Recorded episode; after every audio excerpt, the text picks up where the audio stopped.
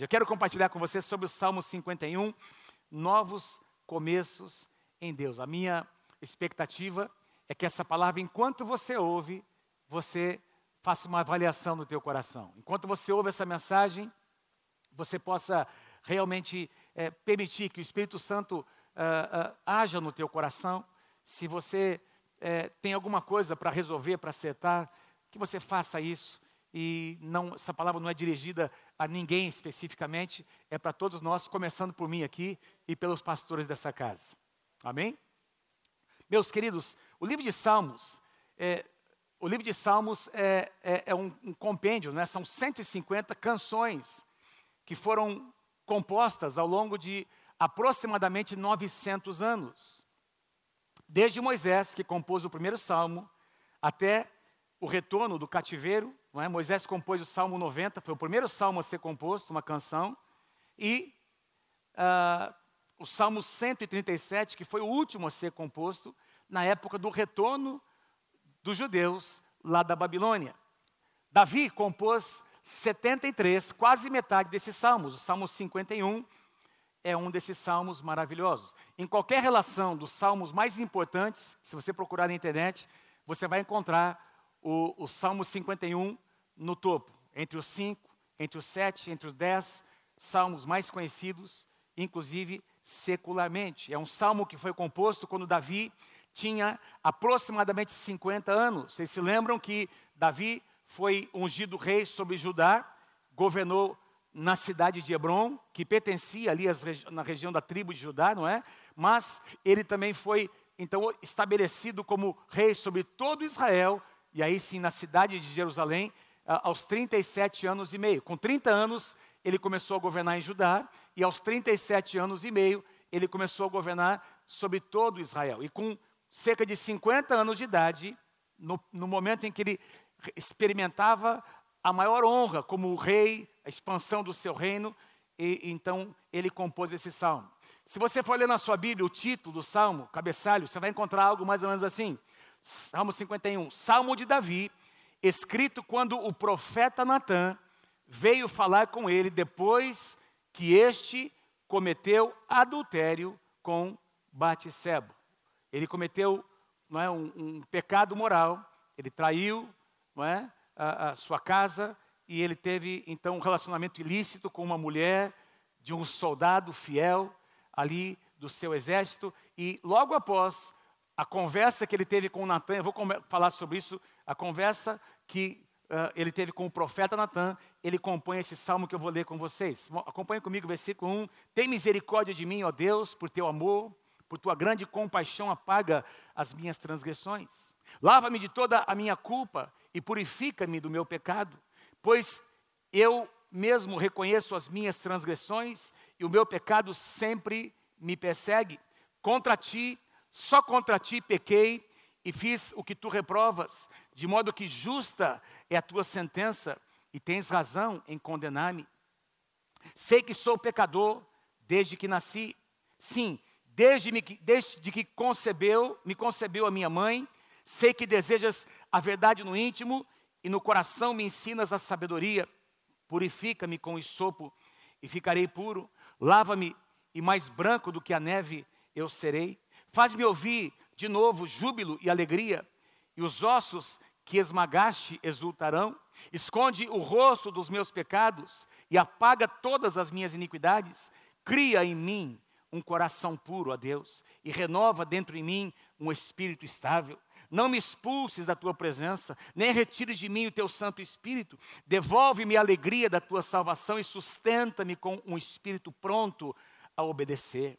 Então ensinarei os teus caminhos aos transgressores, para que os pecadores se voltem para ti. Livra-me da culpa dos crimes de sangue.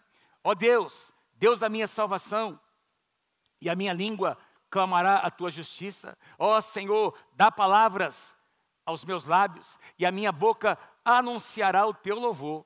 Não te deleitas em sacrifícios, nem te agradas em holocaustos, senão eu os traria. Os sacrifícios que agradam a Deus são um coração quebrantado, um coração quebrantado e contrito, ó Deus, não desprezarás. Tem mais dois versículos, versículos 18 e 19. Eu não coloquei aqui porque é, provavelmente eles foram escritos algum tempo depois, não é? Porque Davi, ele fala aqui sobre sacrifícios de animais, que Deus se importa mais com o coração quebrantado. E os dois últimos versículos, naquela época, era uma época em que eles sacrificavam, eles vinham até o templo, não é? Para sacrificar uh, uh, diante do Senhor. E aí, dois outros versículos foram acrescentados para incentivar que os sacrifícios continuassem acontecendo, mas Davi teve aqui uma interpretação, não é? De que o que importa para Deus é o nosso coração. Deixa eu falar um pouquinho com vocês sobre é, o que aconteceu aqui no contexto. Davi, como vocês sabem, é uma das figuras proféticas do Messias, é a figura principal de Jesus, o Messias. Davi, é, ele era da tribo de Judá e José, o pai de Davi, ele era da mesma linhagem uh, de, do rei Davi. E nunca, uh, meus irmãos, um rei foi tão honrado quanto Davi e o seu filho Salomão. Vocês se lembram que Salomão também recebeu muitas honras, muitas glórias, e no final da sua vida ele teve um declínio muito importante.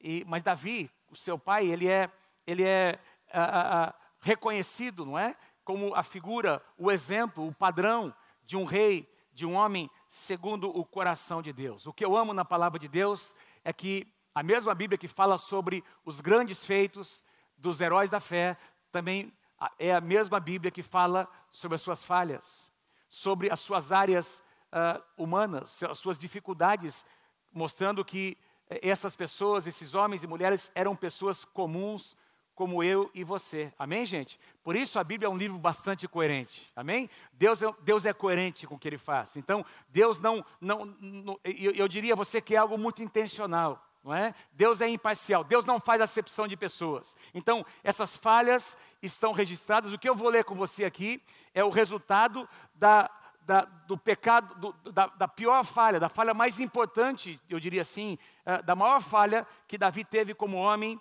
e como rei. Davi estava agora compondo um salmo após eh, ter, ter sido confrontado pelo profeta Natan por ter se envolvido ilicitamente com uma mulher chamada Batseba. Muitos de vocês conhecem a história do que aconteceu. Batseba era esposa de um soldado, um soldado fiel, leal ao rei e leal ao seu país. E esse soldado estava no campo de batalha. A Bíblia diz, lá em 2 Samuel capítulo 11, que enquanto os reis, eh, numa época que os reis saíam para guerrear, Davi, numa determinada tarde, ele, então, depois de assistir a sessão da tarde, não é? Ele saiu para passear no palácio. Não sei nem se tem sessão da tarde ainda, né? Mas ele saiu para passear no palácio real, ali, na, na, na ali na, naquele, eh, como se fosse uma sacada, não é? E no terraço daquele palácio, ele enxerga uma mulher se banhando. As casas eram muito simples, provavelmente ela estava ali usando uma bacia, algum recipiente e se limpando, enfim. E o rei enxerga aquela mulher, uma mulher que a Bíblia diz que era formosa, e Davi se sente atraído. Davi cobiça, Davi deseja. E o que Davi faz? Ao invés de sair, ao invés de se retirar, o que ele faz? Ele continua olhando, ele continua alimentando os seus desejos. A Bíblia não, não diz todos os detalhes, mas nós podemos concluir. Ele pede para um dos seus súditos trazer aquela mulher. É, provavelmente essa mulher disse que era casada, ela deve ter demonstrado alguma resistência, mas mesmo assim, ele se deita com ela, ele tem um relacionamento ilícito. Eu já vi alguns comentários de mais de um pregador dizendo que uh, Batseba estava como que seduzindo o rei. Não existe nenhum indício disso, nenhum indício desse fato na palavra. Ela estava se banhando como fazia todos os dias e o rei viu aquela viu aquela cena e ele usou o seu poder para trazer essa mulher para o palácio e fazer aquilo que nós é, hoje conhecemos como um assédio sexual. Ele não apenas assediou, mas ele teve uma relação ilícita que trouxe algumas consequências, sérias consequências. Bom, ele deve ter mandado ela ficar quieta, você não conta para ninguém, volta para sua casa. Acontece que a mulher, depois de algumas semanas, achou-se grávida. A mulher se acha grávida e esse recado chega até o rei. O que é que o rei faz? Tentando encobrir o seu pecado, ele manda chamar Urias. Urias está lá guerreando não é, contra os amonitas e ele manda chamar Urias. Deve ter sido algo assim que no mínimo Urias deve ter pensado, ué, mas nunca fui chamado até a presença do rei, porque é que o rei quer conversar comigo? E o rei começa a honrar, começa a honrar aquele homem e diz: Olha, você merece um tempo de descanso, você está batalhando demais, você é um soldado exemplar, vai lá para sua casa e tenha um tempo de descanso com a sua esposa, coma, não é? é fique com ela e passe uh, um tempo com ela, porque Davi queria que Uh, pensava que se Urias tivesse então relação sexual com a sua esposa, ele poderia pensar que a gravidez teria acontecido por causa da, da, desse momento com a sua esposa. Urias, o que é que ele responde? Essa resposta de Urias deve ter sido um soco no, na boca do estômago do rei, não é? Ele disse: Eu não posso fazer isso, meu rei, porque os meus amigos, os meus companheiros, o meu general está no campo, de, eles estão todos no campo de batalha. Não seria justo que eu pudesse vir para minha casa e desfrutar esse tempo com a minha esposa, se os meus colegas estão passando pelo mesmo problema, não é? é, é, é então eu prefiro esperar. Quando eu prefiro então, meu rei, voltar para a batalha e o dia que nós pudermos retornar, eu vou ter esse tempo com a minha esposa. Davi, não ficando satisfeito, ele prepara um banquete e a Bíblia diz, é, a Bíblia diz literalmente que Davi comeu, trouxe Urias, ele comeu, ele bebeu muita bebida alcoólica e a Bíblia diz que ele embriagou Urias e induziu Urias a voltar para sua casa para ter relacionamento sexual com a sua esposa. Percebam, irmãos, como quando a gente não não não ouve, quando a gente avança demais e não permite que Deus, não é, uh, não, quando nós vamos perdendo a sensibilidade para ouvir a voz de Deus, nós vamos tentando uh, usar de artimanhas para esconder as coisas que nós fizemos, ao invés de logo reconhecer o que nós fizemos. Davi, então, o que é que ele faz? Ele pede que Urias volte para sua casa, ao invés de retornar para sua casa. Vocês estão comigo, gente? O que é que Urias faz? Urias não se sente digno. Ele não vai para sua casa, ele vai lá para o local onde os, os soldados eh, dormiam e ele então descansa, ele passa aquela noite. E aí Davi percebe que não não ia conseguir persuadir. O que, é que Davi faz? Ele diz para Urias: então você quer voltar para a guerra? Então volta e eu vou mandar uma carta aqui para você colocar nas mãos do general Joabe. E aí Urias leva uma carta escrita pelo próprio rei. Queridos, Urias chega no campo de batalha, entrega essa carta ao general. O general abre. O que, é que estava escrito nessa carta? Davi escreveu, não é? uh, de próprio punho. Eu quero que você coloque o soldado Urias na linha de frente de batalha, de tal forma que ele fique vulnerável. Põe ele na primeira, na primeira linha de batalha. E a Bíblia diz que eles estavam então sitiando uma cidade, uma cidade amonita, e, e, e o general colocou então Urias na linha de frente e diz que um flecheiro, um soldado que estava lá na muralha, ele lançou uma flecha e essa flecha feriu mortalmente Urias e Urias morreu então no campo de batalha. A notícia chega em Jerusalém, a notícia chega até a casa de Batseba, nós lemos em 2 Samuel capítulo 11, versos 26 e 27, quando a mulher de Urias, Batseba, soube que o seu marido havia morrido, chorou por ele. Chorou, ela sabia o que havia acontecido. Ela, ela sabia da artimanha do rei. Passando luto, passando luto, Davi mandou que a trouxessem para o palácio, e ela se tornou a sua mulher e teve um filho, ou seja, aquela gravidez gerou um filho. Então, Davi traz Batseba para o palácio, ela tem o um filho, e aí nós lemos essa frase: Mas o que Davi fez desagradou ao Senhor. Você pode ler comigo a última frase? Vamos lá comigo, vamos lá? Mas o que Davi fez desagradou ao Senhor. Irmãos, tudo que Davi tinha, tudo que Davi possuía, seu poder, sua influência, sua honra, haviam sido dados pelo próprio Deus. Tem uma passagem que diz: o Deus disse para Davi, por meio do profeta, eu tirei você no meio das, do meio das malhadas, eu tirei você lá do pasto, de onde você cuidava das ovelhas, e eu fiz você sentar. Aí, é, é, Deus chega a dizer: Eu, fiz, eu, eu, eu tirei você de um lugar terrível e eu, e eu coloquei para você para sentar entre os príncipes. Eu elevei, eu projetei, eu te dei honra. Meus irmãos, se nós temos o que nós temos, foi Deus que nos deu. Quem pode dizer amém? Davi usou a força, usou o poder, usou a influência que ele tinha, não para servir a nação, ele tinha feito isso até aqui, não para servir as pessoas, ele usou aquele poder para obter algo ilícito. Eu gostaria de trazer a você a primeira lição importante dessa mensagem. Preste atenção no que eu vou dizer a você. Eu creio de todo o meu coração que Deus irá projetar alguns de vocês, irá honrar alguns de vocês, levantar muitos de vocês em lugares chaves nessa cidade e nessa nação. Quem crê, diga amém. Nós cremos num Deus que prospera, nós de, cremos num Deus que responde às nossas orações. Isaías 50, 61 diz que no lugar, meus irmãos, da vergonha, Deus nos dará dupla honra. Mas um coração de um homem, de uma mulher, ele é testado nesses dois lugares, ou quando quando ele não tem nada, ou quando ele tem tudo. Ou quando ele vive uma condição miserável, ou quando ele recebe honra.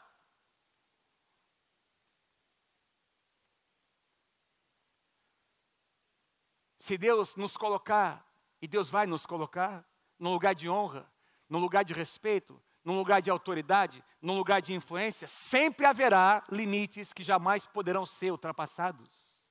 Desde o Éden, quando Deus coloca Adão e Eva no jardim do Éden e diz: Olha, eu quero que vocês me representem, vocês vão exercer o meu domínio, a minha influência, primeiramente nesse espaço e depois sobre toda a terra. Tudo isso é de vocês, vocês receberão honra e glória, mas tem uma árvore, tem um fruto que vocês não podem tocar. Então eu vejo aqui, por exemplo, alguns de vocês, Deus colocando em lugares onde muito dinheiro vai passar na sua mão. Dinheiro que não é seu. E você será honrado, você será levantado a um lugar de honra e de respeito pela confiança que você tem por ser uma pessoa honesta, por nunca tocar naquilo que não é seu.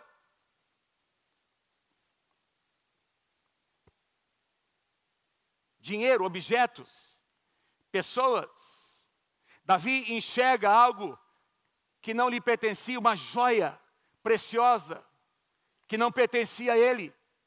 E aí, meus irmãos, foram meses de mentira. Eu fico imaginando o coração de Davi, e o Salmo 32, que eu vou ler com vocês, vai nos mostrar, porque Davi era um homem que conhecia Deus. Davi era um homem que, que é reconhecidamente um adorador, meus irmãos. E aí a Bíblia vai nos dizer, eu vou explicar para vocês daqui a pouco o que Davi sofreu no seu próprio corpo. Porque ele estava tentando esconder o seu pecado. Agora, preste atenção no que eu vou dizer a você. Uma das, das maiores chaves para que eu e vocês nos tornemos pessoas vencedoras é nós estarmos cercados das pessoas certas. Davi, enquanto cometeu o seu pecado, enquanto escondeu o seu pecado, ele não cercou-se de conselheiros, ele cercou-se apenas de cúmplices. Pessoas que não tinham autoridade, não tinham acesso ao coração do rei, não tinham condições de confrontá-lo, de exortá-lo pela sua condição. Mas Deus amava tanto Davi e Deus ama cada um de vocês, cada um de nós. Quem aqui recebe essa palavra em nome de Jesus? Que Deus nos ama. Quem aqui sente o amor de Deus? Diga amém. Quem pode dar um aplauso ao Senhor Jesus? Porque Deus ama você de maneira maravilhosa. Deus amava tanto Davi, meus irmãos, que ele enviou um profeta Dois profetas fizeram parte da vida de Davi: o profeta Samuel, que se não me engano nesse momento já havia morrido, e o profeta Natã. Dois profetas de alto calibre. E Deus manda então o profeta Natã, quando Davi ouve, alguém diz: Ó, o profeta quer conversar com você, manda entrar. O profeta tinha acesso até a corte. O profeta entra, pelo que eu leio na Bíblia, o profeta não dá nem bom dia. Nem boa tarde. O profeta já vai contando uma história. O que, é que você deseja, profeta? Seja bem-vindo. Eu quero contar uma história ao rei. Numa cidade havia dois homens, um muito rico e um muito pobre, disse o profeta. O homem rico tinha muitas posses, muitas propriedades, ele tinha bois e ovelhas em abundância, e tinha uma pessoa muito pobre que tinha só uma ovelhazinha que havia criado desde pequena, que cresceu como um animal de estimação junto aos seus filhos, comia da sua comida, bebia da sua água, um, um animalzinho que foi criado como um filho. E aí chegou um visitante na casa do homem rico, e o homem rico decidiu fazer um churrasco. Ao invés de matar um dos seus, uma das suas ovelhas, um dos seus bois, o que é que ele fez? Ele foi de maneira escondida, ilícita, e ele então pegou a única ovelhinha daquele homem pobre e matou e fez e deu um churrasco para o seu amigo. Meus irmãos, enquanto o profeta dizia essas palavras, segundo Samuel, capítulo 12, versículos 5 a 7, Davi interrompe a história do profeta e diz o seguinte: Então Davi encheu-se de ira contra o homem, aquele homem rico, e disse a Natã, o profeta: Juro pelo nome do Senhor que o homem que fez isso merece o que, irmãos? A morte. Profeta, traz, deixa eu saber quem é esse cara, eu vou acabar agora, eu tenho poder, eu como rei, eu vou acabar com esse cara. Então ele deverá pagar quatro vezes mais o preço, e ainda antes de morrer, ele vai restituir quatro vezes mais o preço da cordeira, por quanto agiu sem misericórdia. Davi estava, meus irmãos, fazendo aqui menção a, a, a, uma declaração que existe na lei de Moisés, que se alguém roubasse um animal, uma, uma ovelha especificamente do seu vizinho, deveria restituir quatro vezes mais, quatro ovelhas. Roubou uma ovelha, devolve aquela e outras quatro. Davi conhecia a palavra. Tem muita gente que cai conhecendo a palavra. Tem muita gente que, mesmo conhecendo a palavra, meus irmãos, e eu aqui volto a dizer que essa mensagem que eu estou pregando a vocês é para mim, em primeiro lugar, para os pastores, para a nossa equipe de liderança e para você que é membro dessa casa. Conhecer a palavra não é tudo, se nós não estivermos dispostos a praticá-la se nós estivermos cercados das pessoas certas. Conhecimento da letra não significa nada, é o poder da palavra, é o espírito da palavra que vai vivificar, é o que Paulo diz isso, amém, queridos? Aí Natan dá a sentença, aliás, Davi dá a sentença, esse cara tem que morrer, esse cara tem que restituir e pagar pelo que ele fez. Aí Natan diz assim ao rei, versículo 7, você, você é esse cara. Você é esse homem, disse Natan a Davi. E aí, aí Natan continua profetizando. Ele diz assim: Davi diz, assim diz o Senhor.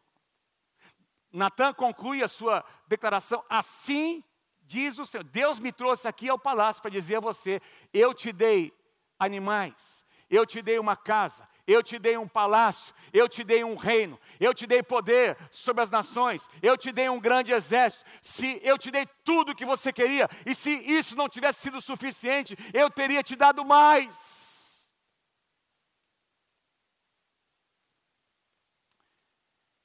Mas você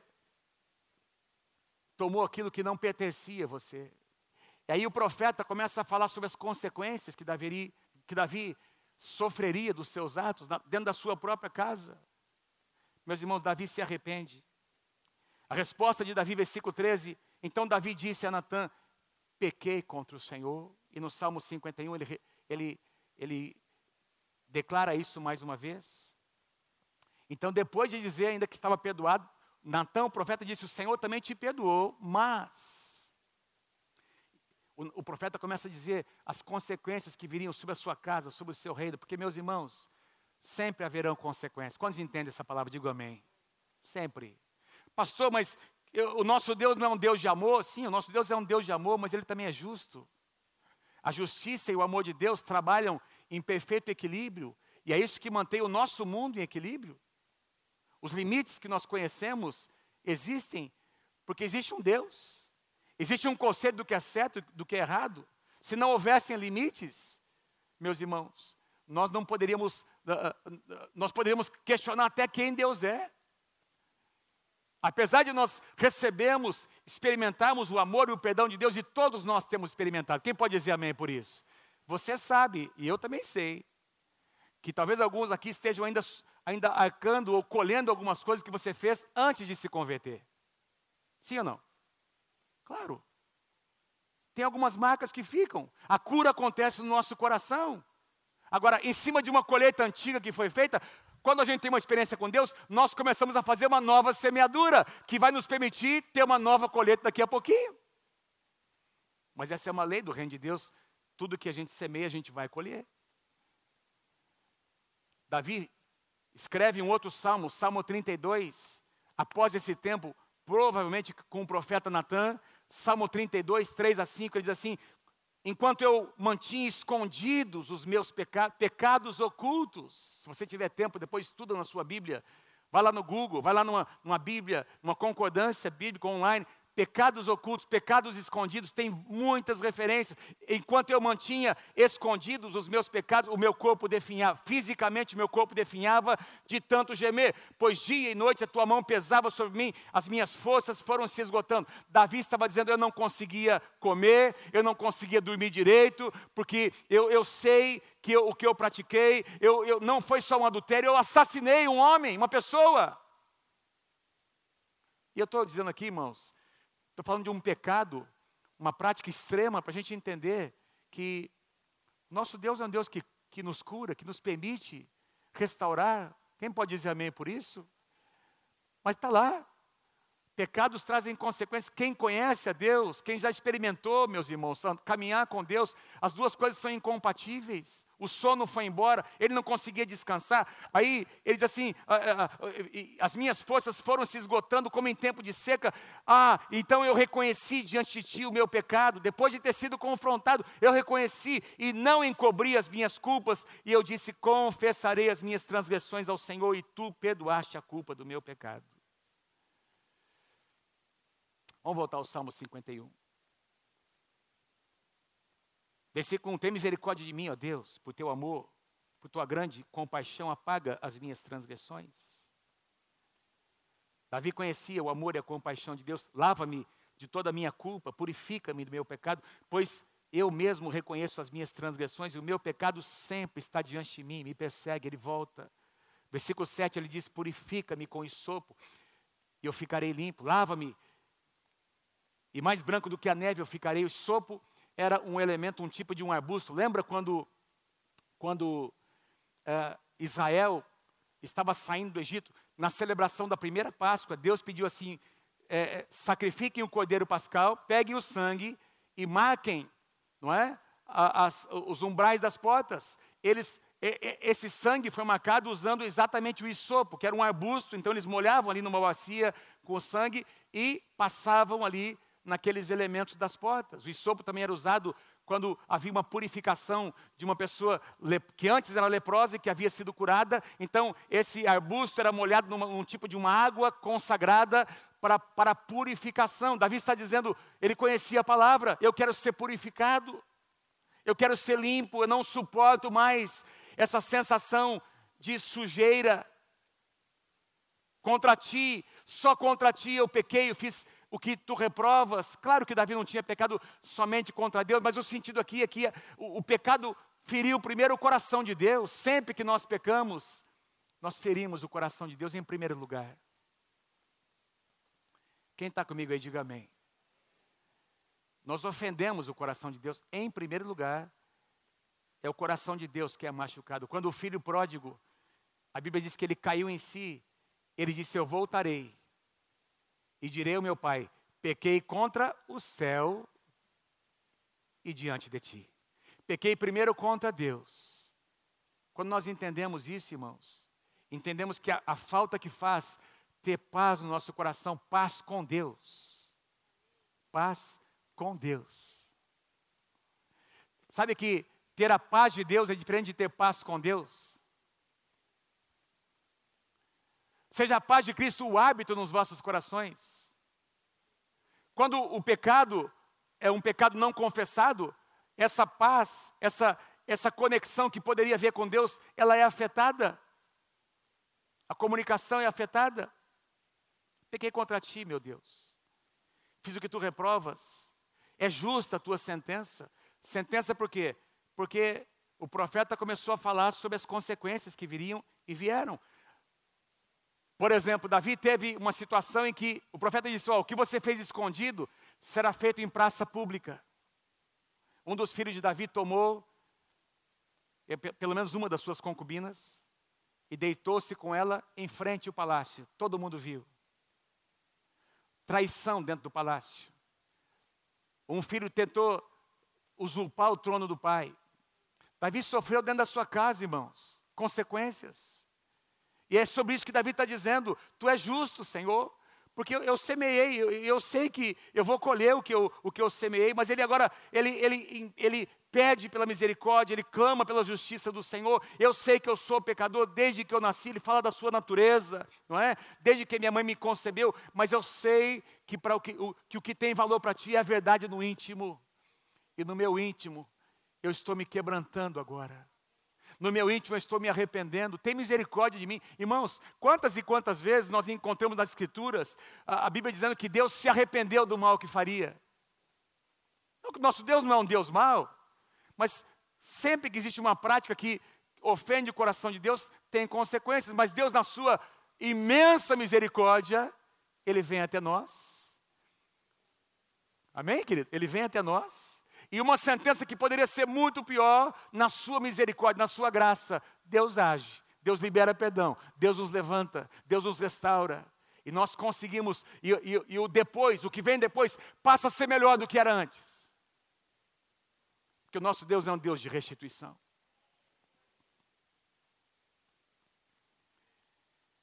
Sobre a verdade no íntimo, Paulo fala sobre essa verdade que produz arrependimento. Em 2 Coríntios, capítulo 7, versos 9 e 10, olha o que Paulo diz, depois nós vamos voltar, retornar para o Salmo 51, eu vou encerrar a mensagem. Olha o que Paulo diz em, em, em 2 Coríntios, capítulo 7, agora porém me alegro, não porque vocês foram entristecidos, mas porque a tristeza os levou ao arrependimento, pois vocês se entristeceram como Deus desejava.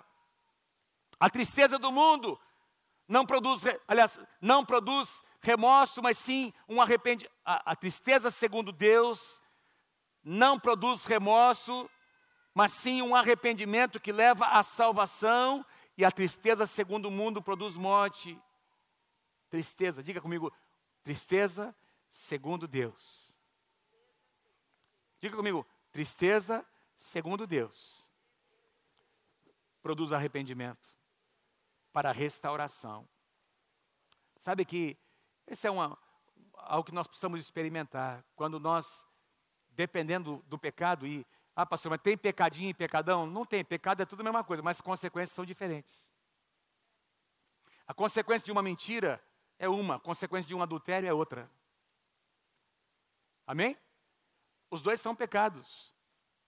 Agora, a mesma medida da consequência tem a misericórdia de Deus. E quando existe uma tristeza, porque muitas vezes o que acontece, a gente tem essa experiência no aconselhamento, a, a, a esposa que foi traída, por exemplo, ou o marido, não é? Existe uma, existe um, o coração está ferido e a pessoa que às vezes traiu, tá, pastor, eu já confessei. Ah, vamos para frente, pastor. Espera um pouquinho, meu irmão. A tua, a tua esposa precisa ser restaurada, precisa de um tempo. A confiança foi quebrada.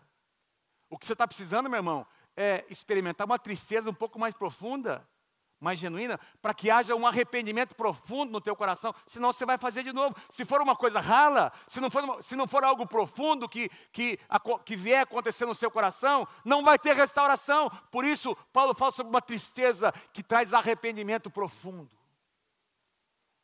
constrangimento. Cria em mim, ó Deus, Salmo 51, Davi fala, um coração puro, renova dentro de mim um espírito estável. Não me, não me expulses da tua presença, meu Deus. Ah, eu não conseguiria viver sem a tua presença. Nem tire de mim o teu Espírito Santo. Devolve-me a alegria. Me perdoa, por favor. Faz eu sentir de novo essa alegria, alegria da tua salvação e sustenta-me com um espírito pronto a obedecer. Rápido. A palavra obediência no Antigo Testamento, a palavra hebraica traduzida como obediência significa colocar-se embaixo não é, de alguém que a gente reconhece que tem uma autoridade maior para ouvir o seu conselho. É o que significa literalmente obediência, não é? Aí Davi está dizendo: Senhor, eu quero, eu quero ter esse espírito pronto a me colocar debaixo de Ti, das pessoas que me amam, daquele que Tu levantaste como um profeta sobre a minha vida, cobertura espiritual para ouvir, para receber a repreensão. Então, depois de ser curado, eu ensinarei os teus caminhos àqueles que fizeram as mesmas coisas que eu fiz, para, que, para que os pecadores se voltem a ti. O que é que Davi está dizendo? Se a cura, meu Deus, se a cura for profunda no meu coração, essa experiência que eu tive, tive se tornará um testemunho que vai abençoar outras pessoas. Não será mais motivo de culpa, não é? Mas eu vou conseguir abrir, sim, doeu, está lá a cicatriz, mas eu vou conseguir, os, isso que eu fiz, que eu pratiquei, eu, eu, eu, se transformará num testemunho que vai abençoar as pessoas. Nós estamos sendo abençoados, depois de alguns milhares de anos, com uma experiência negativa que Davi teve, mas porque ele se arrependeu, essa experiência ministra para nós. Porque ele se quebrantou, essa experiência ministra para nós. Não te deleitas em sacrifícios, nem te agradas em holocaustos, senão eu traria. Não, não, não é a respeito de coisas naturais. Não, Davi está dizendo, não é a respeito de trocas. Para aplacar a ira de Deus, é a respeito de um espírito quebrantado. Aquilo que agrada a Deus é um espírito quebrantado, um coração quebrantado e contrito. Ó Deus, não o desprezarás numa época em que as pessoas faziam sacrifícios naturais pelos seus pecados, Davi está um passo à frente. Davi está focando o coração. Davi conhecia Deus, ele sabia o que ele havia pedido. Quantos podem dizer amém por essa palavra, irmãos? Eu queria finalizar com quatro, resumindo em quatro pontos, que Deus colocou no meu coração sobre o Salmo 51. Primeira coisa que eu creio que Deus nos ensina a bênção de Deus pode nos tornar pessoas mais vulneráveis. Sabe que isso normalmente acontece? Quando as coisas dificultam, quando os desafios vêm, quando alguma coisa muito difícil está acontecendo, nós oramos mais. É ou não é verdade? Nós buscamos mais, nós buscamos ajuda. Veja, na primeira fase da vida de Davi foram anos e anos de perseguição. Davi estava fugindo ali pelos desertos, pelas cavernas, pelos vales. Você nunca ouviu dizer que Davi cometeu um pecado como esse nessa fase. Não, nessa época ele dependia de Deus, ele buscava Deus. O negócio estava apertado, então ele se quebrantava. Tem vários salmos que Davi compôs nessa época. Salmo 23, por exemplo, que é um dos top, né, mais conhecidos também. Davi estava ali naquela condição de dependência de Deus, porque o negócio estava pegando, mas quando a bênção chegou, quando veio o tempo de honra, e Deus vai te honrar. Mas nós somos provados quando tudo está difícil, ou quando nós temos muito. Quando nós experimentamos a abundância, eu diria para você que é mais difícil manter o nosso coração no lugar certo. Então a bênção de Deus pode, cuidado, nos tornar pessoas mais vulneráveis. Grandes homens de Deus da nossa geração caíram logo após grandes eventos e grandes conquistas. Por quê? Porque a gente, quando a gente está, quando a coisa está beleza, não é? Deus respondeu, a gente normalmente abaixa a guarda e a gente começa a fazer algumas concessões que nós não fazíamos antes. Aí eu mereço. Afinal de contas, quem está comigo aí, diga amém. Em segundo lugar, não vale a pena edificar sobre a mentira. Começou no Éden. Ah, não é bem assim que Deus disse. Mentira. Foi exatamente. O nosso Deus é um Deus de ordem. A gente sabe exatamente o que Deus disse e o que Deus não disse. Ah, não foi bem assim. Mentira. Meias verdades. Sabe, a pessoa que vive pecando, a pessoa que adquire o hábito de pecar, ela também adquire o hábito de mentir. E a mentira é como um buraco que a pessoa abre para esconder o buraco anterior. Ela vai abrindo um buraco maior para esconder o que ela fez. Ela abre, abre outro. Então a mentira é assim. Ela, você, a pessoa sempre tem que inventar uma mentira maior para encobrir a mentira anterior. Não vale a pena viver assim, irmãos. A coisa mais maravilhosa que existe é você não dever nada para ninguém. E não ter nada. Eu, eu posso dizer a você, não é porque eu sou melhor que você, eu não tenho nada escondido da minha esposa. Não tem nada que eu possa pensar, pois eu devia ter dito isso para a Mônica. Aliás, eu tenho um compromisso no meu coração. O livro de Jó, capítulo 31, versículo 1 diz: Eu fiz uma aliança com os meus olhos para não olhar para outra mulher. Sabe, eu tenho uma aliança comigo. Se eu. Me peça meu, meu celular aqui, amor, por favor. Se eu vou acessar o meu celular, o meu tablet, e a minha esposa. Senta aqui comigo, bem. Senta aqui comigo. Meu amorzinho da minha vida. Se eu vou sentar aqui e eu vou acessar algum site que a minha esposa não possa, não possa ver o que eu estou, não possa acessar e participar comigo do que eu estou acessando, então é algo ilícito. Esse, Oi? Eu toda hora estou olhando, eu toda hora estou olhando. E ela olha mesmo, esse negócio. É, que ela, fica, ela fica se intrometendo, pastor. Ela quer, quer ficar entrando no meu celular toda hora, né, Romo? Não, porque tem, tem cara que fica bravo com a, mulher que fica olhando. Deixa eu dizer para você, você tem que, que mostrar o teu celular, sim. A tua esposa tem todo o direito de acessar o que você está vendo. Como é que você vai colocar uma senha para tua esposa não poder acessar o que você está vendo? E você que é mulher também, estou dizendo para você também, em nome de Jesus. Que tem mulher que gosta de ficar no celular também, né, pastor? Você não pode ver o que eu. Como assim não pode ver? Tem alguma coisa para esconder? Então tem algo ilícito. Quem não deve, não teme. Não pode ter absolutamente nada entre você e a sua esposa, você e seu marido. Nada a não ser Jesus Cristo. Quem está comigo? Dê um aplauso aí. Amém. Amém. Eu tenho aprendido uma coisa, sabe? Construir é difícil, destruir é fácil. Construir uma casa demora muito tempo, destruir uma casa é rapidinho. Basta um vendaval, mete uma dinamite ali, vem tudo abaixo. Reconstruir de novo dá mais trabalho ainda, porque para reconstruir você tem que remover os escombros e edificar de novo. Quem está entendendo o que Deus está dizendo? Construa sobre a verdade. Não edifique a sua casa sobre mentira. Uma casa que é edificada, um casamento que você tenta edificar sobre a mentira, é como construir uma casa sobre areia. Jesus falou sobre isso. Vai cair.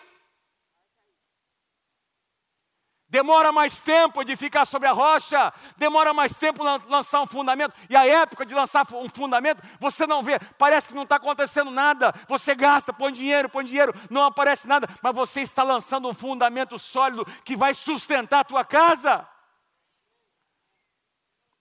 Você está tá bravo, pastor? Não, estou só intenso.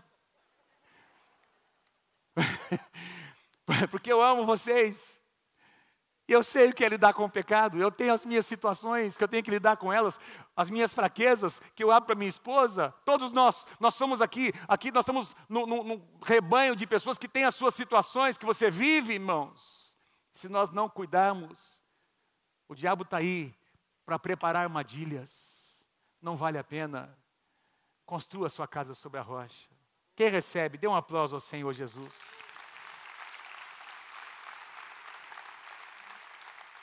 Então eu falei, né, dois pontos, a bênção de Deus pode nos tornar mais vulneráveis. Em segundo lugar, não vale a pena edificar sobre a mentira. Vou, já estou encerrando. Em terceiro lugar, o que vale para Deus é a verdade no íntimo, seu coração. Seu coração. Os seus desejos mais íntimos. Não é? Os seus conflitos. Deus está vendo isso, meu irmão. Deixa Deus trabalhar na sua vida, no seu coração. Deixa Deus te curar. Se você não está conseguindo, procure ajuda. Procure o seu profeta Natan para falar o que você precisa ouvir. Louvado seja Deus pelos Natãs, pelos profetas Natãs que Deus levanta na sua casa. Não tenha medo de ouvir o que você precisa. Isso vai salvar a tua casa, vai salvar o teu casamento. É melhor você ouvir de alguém que te ama do que ser tratado por, pelo diabo, por Satanás. Quantas vezes Judas foi questionado? Jesus deu tantas oportunidades. Jesus amava Judas, e no meu coração eu creio que no coração de Jesus Cristo ele queria restaurar Judas. Mas não houve essa tristeza, segundo Deus, nunca houve no coração dele.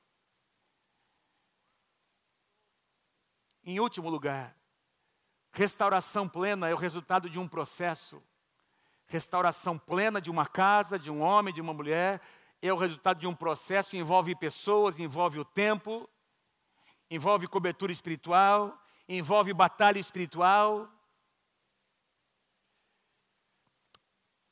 Oh, meu Deus, que nós possamos aprender com o rei Davi, que teve a coragem de escrever sobre o seu pecado, para nos ensinar que nós também podemos cair, se nós não dependemos da graça de Deus. Se você concorda, se você recebe essa mensagem, dê um aplauso bem forte ao Senhor Jesus.